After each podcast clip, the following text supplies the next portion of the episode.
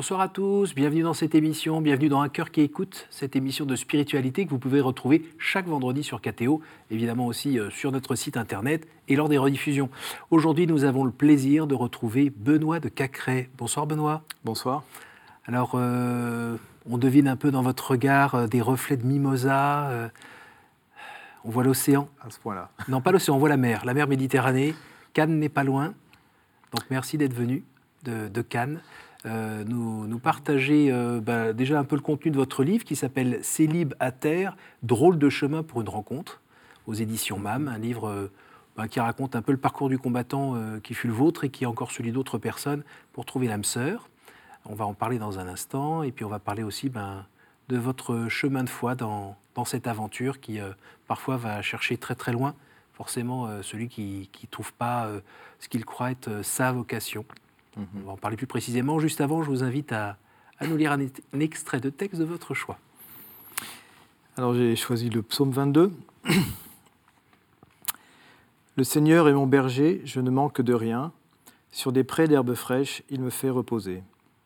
Il me mène vers les eaux tranquilles et me fait revivre. Il me conduit par le juste chemin pour l'honneur de son nom. Si je traverse les ravins de la mort, je ne crains aucun mal, car tu es avec moi, ton bâton me guide et me rassure. Tu prépares la table pour moi devant mes ennemis, tu répands le parfum sur ma tête, ma coupe est débordante. Grâce et bonheur m'accompagnent tous les jours de ma vie, j'habiterai la maison du Seigneur pour la durée de mes jours. Toujours aussi beau. Oui. Oui, oui, prends pas une ride. Pourquoi l'avez-vous choisi? Euh, Je l'ai choisi parce que euh, dans, différents moments où, j'ai pu avoir euh, une, parole ou quelqu'un qui, vous redonne un petit peu ce qui va bien, c'est la première fois, peut-être même la seule fois, que c'est venu par un texte, avec même une sensation presque physique euh, de mieux dans un petit trou d'air. Voilà. Mm. Mais c'est vrai que juste à vous entendre le lire, on est vraiment allongé dans, dans l'herbe douce. Ah, mais je crois pas que Dieu veuille autre chose pour nous. Donc. Vous en avez douté quand même à une période? Que c'était aussi fait pour vous? Pas vraiment en fait. Euh, dans les pires moments où vraiment on ne voit pas où on va, qu'est-ce que Dieu veut, tout ça, je me dis attends, j'en étais là. Euh, j'ai pas pensé à à tout lâcher, ni au suicide, ce genre de choses. Non, non. Euh, parce que, bon, après, je pense qu'on peut vivre des choses plus dures que ce que j'ai vécu. Hein. Mhm. Euh, il y a eu quand même deux, trois trous, c'était pas très drôle. Mhm. Mais euh, ça s'arrêtait là. Je dis, sois patient d'une certaine manière, même si je le disais pas avec ces mots. Mais il y avait quelque chose qui faisait que, voilà, il y avait qu'à attendre que la vague passe et puis. Alors je lis sur le quatrième de couverture, Benoît, 46 ans, marié et père de quatre jeunes enfants et chercheur en sciences de la Terre. Voilà. Bon, c'est bon pour l'âge, c'est bon pour le nombre d'enfants bah L'âge a un petit peu grandi. Ouais, finalement. Depuis deux ans de plus. Voilà. Et euh, toujours chercheur, voilà, dans tout ce qui est propagation des ondes. Et les enfants ont quel âge? Euh, 2, 3 et demi, 5 et 7. Voilà. Sympa les week-ends? Pas que. D'accord. Vous regrettez pas? Pardon? Vous ne regrettez pas? Non, non, non. Alors, racontez-nous un petit peu euh, ce qu'il y a dans ce livre. C'est euh, donc le titre, c'est Célib à terre. Mm. Euh, donc, vous nous racontez en fait bah, la difficulté à trouver l'âme sœur, qui fut votre cas, mais qui est le cas de beaucoup de gens, notamment dans les grandes villes, comme ici à Paris? Oui, c'était pour moi un des facteurs d'écriture, c'est que plusieurs fois, euh, je, prenais conscience de certaines choses chez moi, de blocages, de choses ou, de façons d'être qui étaient. Euh, qui tout d'un coup me semblaient stupides. Ou... Et puis je remarquais ça chez d'autres. Et, euh, et, et, même après mon mariage, je, en discutant avec des parents ou des gens qui étaient un peu dans le, restés dans le milieu que moi j'avais un petit peu quitté, mmh. ils me parlaient d'un tel, d'une telle, etc. je me dis, mais finalement, ça ressemble un peu. Et, voilà, donc c'est un peu l'histoire de ces blocages. Alors il y a les blocages qui sont euh, pas propres au catho, mmh. euh, la peur de l'engagement, peut-être la peur de l'avenir, le fait de ne pas savoir. Il y en a qui sont plus spécifiques euh, aux catholiques dans le sens où et ben, le catholique se pose souvent la question d'une vocation religieuse ou pas. et donc ça peut être une belle chose, mais ça peut être une manière de surtout pas décider. Et ça peut durer un an, trois ans, cinq ans, dix ans? Voilà, ou plus. Il y a le fait aussi de peut-être un poids plus fort, puisque le mariage religieux, c'est pour la vie. Mhm. Donc euh, il ne faut pas se tromper. Donc euh, tout de suite, on se met un poids. Euh, après, il y a la manière. voilà, il faut réussir ses études, réussir sa vie, réussir son mariage. ce qui est une vision peut-être un petit peu. On va pas recevoir la chose, mais plutôt l'entreprendre comme si c'était un projet industriel, enfin je ne sais pas trop. Mhm. Voilà, donc ça, la grande ville qui n'arrange pas, je trouve, les choses, qui peut même être un piège, parce qu'il y a mille sollicitations, parce qu'on s'imagine que parce qu'on rencontrera plus de personnes, euh, on a plus de chances. Or, il me semble que la profondeur de relation est inversement proportionnelle au nombre de personnes qu'on connaît. Donc euh, ça peut pas... Si on se contente de ça, ça ne va pas marcher, mhm. en tout cas pour moi. Et voilà. Alors, à nouveau, quand on lit ce, livre, on voit que vous cochez à peu près les bonnes cases pour un mariage catho euh, normal. bon euh, bonnes études, une famille avec euh, des valeurs. et puis vous allez à la messe le dimanche, et puis mhm. vous allez faire le camp ski, et puis le camp choral, le camp montagne, le camp bidule, le camp chouette, les retraites, enfin, ça vous, vous les avez tous faits en fait. J'ai coché pas mal de cases, oui. Et alors, je trouve que c'est bien de s'engager pour les autres. Mhm. Et en général, j'admire ceux qui le font parce qu'il y en a qui font des choses que je n'imaginerais même pas. Euh, mais dans un certain environnement qui était le mien, euh, il y a une manière de faire du bien comme on fait ses dents, quoi, en fait, euh, pour cocher la case. Ça ne vous correspond pas forcément. C'est en tout cas bien de s'y frotter ça devient gênant le jour où c'est une manière d'échapper à la vie, parce que tout ce, que vous faites, euh, engagement, euh, chef, machin, etc., scout, je sais pas, euh, c'est toujours dans le même milieu. Et donc c'est aussi, ça peut être une manière de se protéger du réel. Vous, vous avez eu l'impression que c'était votre cas? Oui, oui. Mais de quand à quand à peu près? Oh, Jusqu'à 26, 27 ans. Et puis un jour, c'était à des GMJ à Rome. Et puis au bout d'un moment, je me dis, mais, mais qu'est-ce que tu fais là? C'est pas ton truc, tu te forces, c'est pas ta manière, etc. Sans remettre tout en cause, hein, mhm.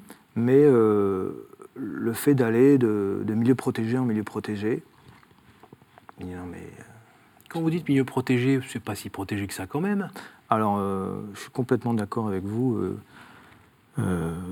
même dans un milieu euh, bontain, etc., euh, il y a toutes les souffrances qu'on ben peut imaginer ou qu'on n'imagine pas. Mhm. Mais c'est plutôt. Euh, moi, la façon dont je vécu les choses, c'est un peu à la, à la surface des choses. Mhm. C'est-à-dire que je pouvais faire des rencontres intellectuellement très satisfaisantes, mais ça restait avec une espèce de.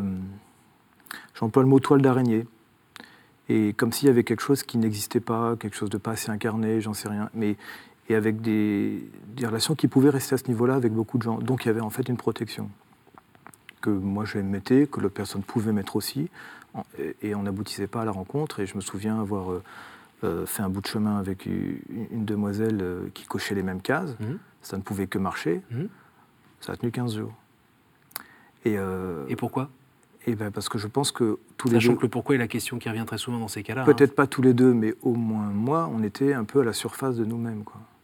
C'était deux CV qui se rencontraient, Cato. Et on n'en donnait pas trop? On se mettait pas en euh, danger? Et voilà, et qui était-elle et qui étais-je Et en fait, je me souviens une fois, euh, j'avais dans donc euh, moi j'étais comme beaucoup de Parisiens de l'époque avec 400 personnes dans la liste mail, mais ça changeait pas grand-chose. Et je me souviens avec d'avoir rencontré voilà donc des, jeunes, des jeunes, femmes qui sur le papier, voilà, on pourrait dire, hein, entre guillemets, et euh, avec beau d'études, etc. Donc euh, discussion très satisfaisante. On pouvait vous expliquer euh, l'amour selon Jean-Paul II et tout ça sans problème. Par contre, de là à repartir avec le téléphone de la fille, il y avait un pas qui ne se franchissait pas.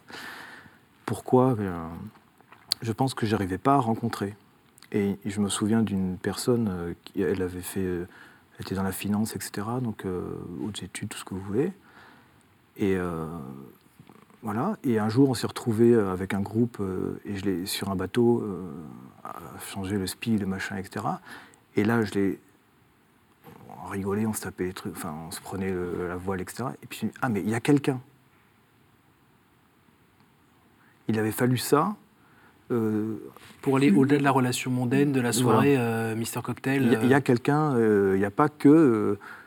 Il n'y a pas que un CV plus une étude plus euh, une discussion intéressante. Alors, plus question, c'était dans votre regard ou c'était dans ce qu'elle émettait? J'ai pas, j'ai- pas toutes les réponses. Ouais. C'était en partie dans mon regard, ça c'est Mm, sûr, mm. et peut-être aussi dans ce qu'elle émettait. Parce qu'il y, a des- il y a des tranches d'âge aussi où euh, on, a, on, met un petit peu des, des fers un petit peu au feu, puis un deuxième, puis un troisième, au cas où on dit pas non, on ferme pas la porte, Alors, on garde un peu et on se donne la liberté éventuellement qui est mieux un peu plus tard. Comme quand on, a, on est euh, célibataire euh, et jeune pro, et on a euh, trois soirées le même samedi soir et on répond euh, Alors à, oui. quin- à 17h le samedi. ça, j'ai connu à un moment donné où effectivement, ou bien c'est une, une- une absence de réalisme, et se dire, mais au fond, elle te plaît, vas-y. Mhm. Euh, c'est même pas la peur d'y aller, c'est qu'on on n'a pas, enfin, je n'avais pas la conscience que, cette fille me plaisait suffisamment pour que, euh, pour franchir le pas. Et tant pis s'il y a le râteau, et s'il n'y a pas, euh, il faut vraiment essayer. Ou alors me dire, mais attends, au fond toi, tu sens bien que ça colle pas, donc fais pas perdre de temps, ou enfin même pas perdre de temps, mais fais pas espérer quoi que ce soit. Et donc cette tentation, ou, ce, jeu pour se rassurer finalement, pour se dire, tiens, ça serait peut-être toujours envisageable avec une telle. Euh, oui, j'ai été une période. euh, alors j'ai eu un ou deux bons amis qui m'ont dit fais attention euh, parce que si, euh, si avec une telle, tu vois, tu, tu ne vois rien, j'ai l'impression que c'est pas. Et bon, voilà. Mhm. Heureusement, même si les, même avec les amis, je mettais aussi du temps peut-être à incarner l'amitié de la même manière. Voilà, ça pouvait aider heureusement. Alors il y a un chapitre aussi sur la famille qui vous laisse tranquille à 20 ans, commence à faire quelques remarques à 25, 27, puis à 30 ça commence à se multiplier, 35 euh, Oui, c'est limite dans le regard si c'est pas pour vieux, on sait qui cherche, oui. et euh, quand on approche de 39, euh, là il est perdu pour la science. Ça, j'ai plus vu chez d'autres que chez moi. Mhm. Franchement, j'ai. Je me souviens de deux, trois remarques, et je m'en souviens parce qu'il n'y en a eu que deux ou trois finalement. Mais les fêtes de famille, on aime moins y aller? Alors ça, c'est moi. C'est-à-dire qu'effectivement, à Noël, je venais au déjeuner où il y avait tout le monde, mais pas forcément à la, ve- à la veillée. Ou... Parce qu'on supporte plus de voir euh, Oui, oui. ces couples, ces familles, ces gosses Ou Euh, des gens qui vivent quelque chose qu'on aimerait bien vivre mais qu'on ne peut pas vivre aujourd'hui? Il y a ça, en partie, ça nous renvoie à notre solitude. Enfin, moi, ça me renvoyait à ma solitude. Et puis, euh, et puis à un moment donné, euh, c'est un peu ce que je dis, si, si Noël, c'est euh, un pack familial qui se retrouve, et que je ne me marie pas, ben Noël, ça va plus exister pour moi. Donc il faut que je trouve un autre sens à Noël. Et là, ça a été plus la vie, la vie paroissiale. Et voilà. Donc c'est devenu un peu ma famille euh, sur la fin de ma période de célibat. Et, euh, et donc il m'est arrivé une ou deux fois de passer euh, Noël dans ma paroisse en me disant voilà, Noël c'est ça, c'est un petit bonhomme qui, qui, qui est un Dieu, euh, Mhm. qui vient pour toi, comme pour les autres. Euh, et et les- ta joie, si c'est pas ça, elle est frelatée. Donc, donc euh, elle est faite pour, pour ça marche aussi pour les célibataires. Est-ce qu'il y a un moment où vous avez euh, hurlé vers Dieu pour lui dire euh, Ouh, elle est où, celle que tu m'as promise? Non, la fois où j'ai hurlé vers Dieu, c'était un peu avant. C'est que je suis arrivé avec un bagage culturel, un perfectionnisme personnel, qui fait que j'avais une image de Dieu assez castratrice. J'allais dire, je m'en suis débarrassé, il m'en a débarrassé. Et avant, j'ai crié, ouais. Tellement euh, c'était pas possible de vivre avec, ce poids. Ouais. C'était quoi? C'était sous forme de règles? Ouais, en particulier. ouais. donc la culpabilité? Oui, j'ai fait du scrupule. Les gens qui se confessent de cette mal confessée, euh, je vois ce que ça peut être. Et, euh, et là, euh, c'est de l'ordre de la libération intérieure. On s'en sort pas tout seul. Enfin, moi, je... J'ai pas eu tout d'un coup une effusion d'Esprit Saint comme ça, comme ça arrive à certains. Par contre, je me suis dit un jour, mais attends, c'est fini. Et voilà. C'est bon ça. Ouais. oui. Vous racontez qu'à un moment, vous êtes allé quand même aller voir euh, quelques oreilles attentives. Euh, C'était parce que vous aviez l'impression de tourner un peu en rond dans votre vie, de ne pas trouver votre vocation. euh, Alors, je me suis posé la question de la vocation de manière très formelle, parce que Mm. c'était un peu Bah, rationnel, hein, euh, c'est le bonhomme. Ouais. Et donc il faut se la poser, entre guillemets. Sans attrait particulier pour les vies religieuses. j'ai eu de la chance de tomber sur un père euh, assez ancré dans le réel. Il m'a dit la vocation, c'est super. Maintenant, on va déjà essayer de mettre en place une vie de prière. Et, euh, et puis au bout d'un an, il m'a dit écoute, euh, si tu ne fais pas de sport, ça ne sert à rien d'essayer à prier, de prier. Tu...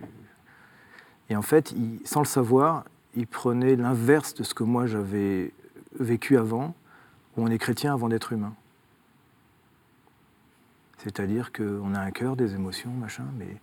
Et, avant de considérer ça, euh, non, mais si tu as une vocation, c'est peut-être qu'il y a un désir euh, qui a le droit de s'exprimer dans un sens ou dans l'autre, euh, mmh. et que Dieu va l'accompagner. Non, non, non, c'était.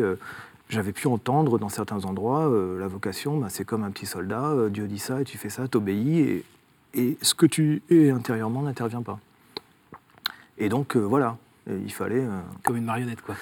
Un peu ce qui, Dieu merci, n'est pas, ce qu'elle veut dire, n'est pas notre cas. Voilà. Non, non, loin de là. Mais euh, c'est une image dont j'ai eu du mal à me défaire. Au bout de deux ans, il m'a dit écoute, moi, je ne vois pas d'appel, euh, continue ta route.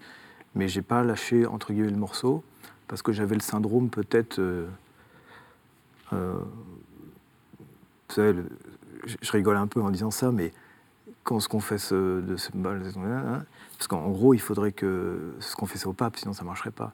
Et, ce père euh, n'avait pas l'aura hmm. que j'attribuais à certains. D'accord. Et, et ça suffisait pas. Et vous avez été élevé dans une famille où euh, le prêtre avait une grande place? Pas tant. C'est plus venu par l'extérieur. Il y a des choses, euh, un jour, des choses un peu dures que j'avais. Je ai parlé avec mon père, il m'a dit Mais écoute, ça vient pas de nous, ça. Je dis Non, non.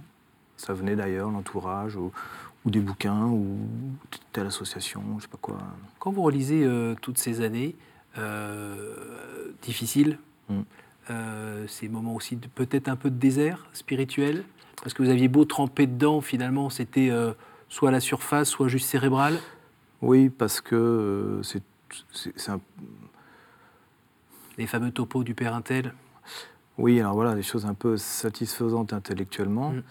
Mais un peu dur à mettre en pratique alors, pas tant que ça, mais, mais finalement, c'est. C'est pas intellectuel la foi.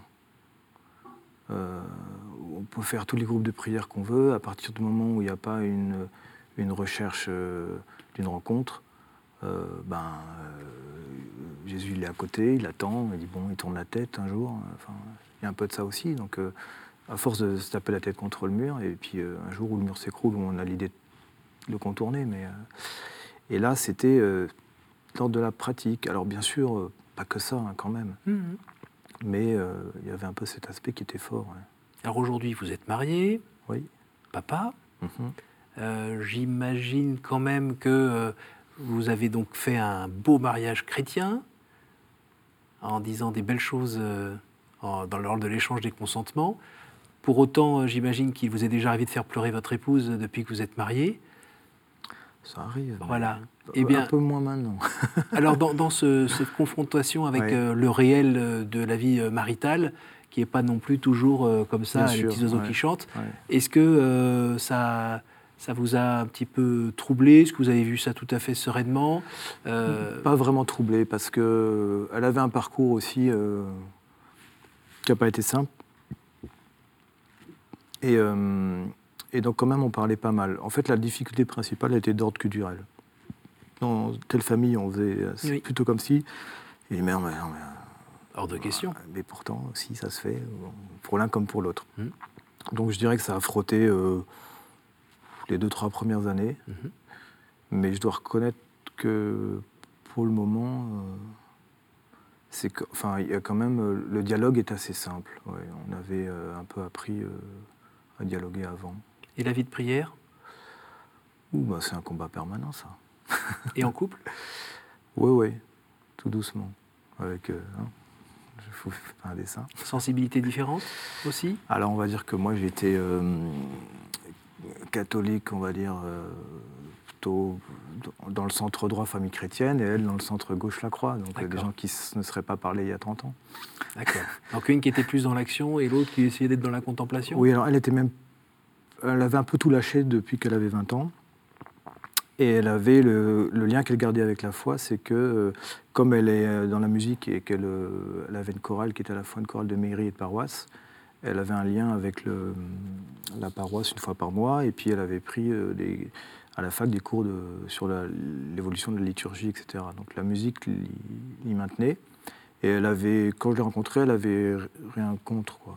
Rien, pas grand-chose pour non plus, mais, euh, mais euh, de toute façon, ça ne s'est pas fait tout de suite. Hein. Elle n'est pas venue comme ça vers un, vieux cateau euh, de je ne sais, pas sais pas quel âge qui devait traîner, on ne sait pas quelle casserole. Mmh.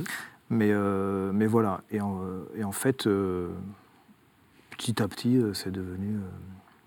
Et, vous, la foi, vous, êtes tombé dedans quand vous étiez petit? Oui. Et puis, à un moment, vous avez repoussé. Mmh. Non, une fois où j'étais vraiment mal à tout, point de vue, euh, même cette image de Dieu qui était tellement. Euh, Père Fouettard? Oui, pas simplement. C'était peut-être plus pervers que ça, c'est de tordre à ce point l'image de Dieu. Que le Père qui. Dieu pervers narcissique? Oh. Que le Père qui. que pourtant j'ai gardé, hein, même si c'était pas le Père Intel, euh, petit à petit j'ai compris que. Voilà. Il m'a même dit un jour écoute, si, si tu penses que pour toi il n'est pas bon de communier, n'y va pas il, enfin, il était vraiment dans la liberté par rapport à tout ça. C'était pas, il faut y aller, donc il faut se confesser parce que t'es pas. Et, euh, et, euh, et, quelle était la question euh, C'est sur l'image de Dieu? C'était la relation avec Dieu. Vous êtes tombé dedans quand vous étiez petit. Oui, voilà. Donc il a fallu, il a fallu casser ça. Et donc c'est venu quand c'est venu, mais. Et vous vous souvenez d'un moment, outre celui-ci, un moment où vous avez vraiment vécu une sorte de cœur à cœur? Non. Non, c'est plutôt par petites touches. Oui, et donc, et donc j'ai jamais arrêté. Et à ce moment-là, si, j'ai arrêté deux mois et demi. J'ai vu que j'étais plus triste qu'avant, donc j'ai arrêté d'aller à la messe pendant deux mois et demi. Et donc euh, je me dis, c'est pas ça le chemin. Euh, quel que soit le, mauvais lien que tu as pu mettre euh, devant Dieu, si tu l'abandonnes, c'est pas la bonne solution.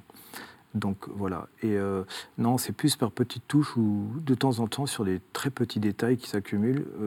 j'ai l'impression de dire, mais attends ça me fait rire même parfois, tellement euh, ça se passe au bon moment. Euh, et, là, ça me fait presque plus d'effet qu'un quelque chose de plus fort, parce que je me dis, si ton Dieu est sensible à des choses aussi petites, à quel point il doit être attentif à ce qui est vraiment important euh, pour toi, etc.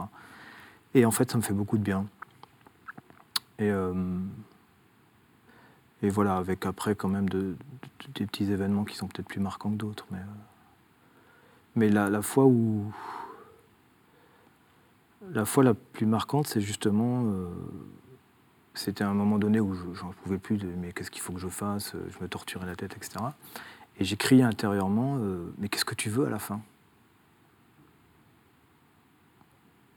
Et là, il y a eu une, absence tellement euh, forte que c'était comme une présence.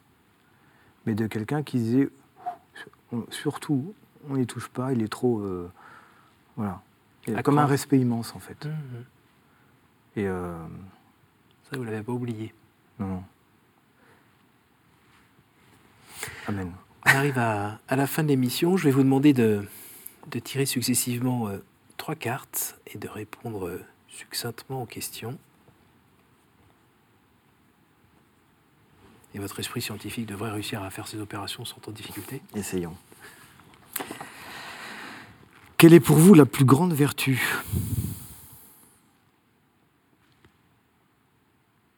Je ne sais pas si c'est la plus grande, mais en tout cas, euh, je pense que je mettrai quand même la joie, parce que pour qu'elle soit là en vérité, je pense que les autres sont derrière.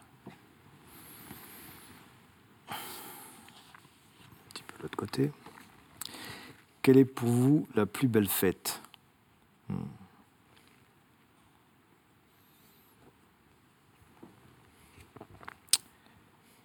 je dirais deux réponses. Euh, j'aimerais dire que ça devrait pouvoir être chaque jour la plus belle fête. Euh, à partir du moment où on est présent, euh, peut-être tout ce que Dieu peut faire.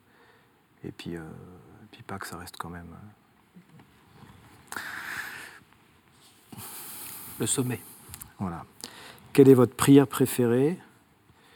J'aime beaucoup le Magnificat oui. Merci beaucoup, Benoît. J'ai encore une petite question à vous poser à propos de ce livre. À qui s'adresse et qu'est-ce que vous avez envie de dire euh, aux personnes qui vont le lire? Euh, À qui s'adresse? Euh, Moi, je l'ai enfin, je écrit au début. Au tout début, c'était plus un peu pour moi mettre des choses pour avancer. Mais c'est sûr que j'ai beaucoup de gens auxquels je pense et je me suis dit, on se ressemblait un peu à l'époque. J'espère qu'ils ont pu avancer. De temps en temps, j'apprends qu'un tel. et là, franchement, je me dis, faut jamais douter de l'Esprit Saint. Même pour moi, ça a marché. et voilà. Et après, il y en a peut-être d'autres qui sont sur le chemin. Et si, ça peut leur donner quelques petites pistes ou espérances, franchement. Oui. Je pense que c'est le cas et je le conseille aussi aux personnes euh, qui, elles, sont déjà mariées mais sont entourées de célibataires pour peut-être euh, se remettre un peu euh, mm, mm. à leur place dans leur état d'esprit et peut-être gagner aussi en délicatesse, je pense, ah. dans les rapports. Merci beaucoup d'être venu nous parler de votre livre, de votre vie spirituelle et, d'avoir quitté les Mimosas de Cannes pour nous en parler. Merci, bon retour. Merci à vous tous. Hein d'avoir euh, suivi cette émission. Euh, donc le livre, on vient d'en parler. Et si vous voulez vous-même en parler autour de vous, il y a un site www.ktotv.com pour euh, ben, faire circuler ce témoignage autour de vous. Œuvre de salut public. Merci à vous tous et à la semaine prochaine. Mm-hmm.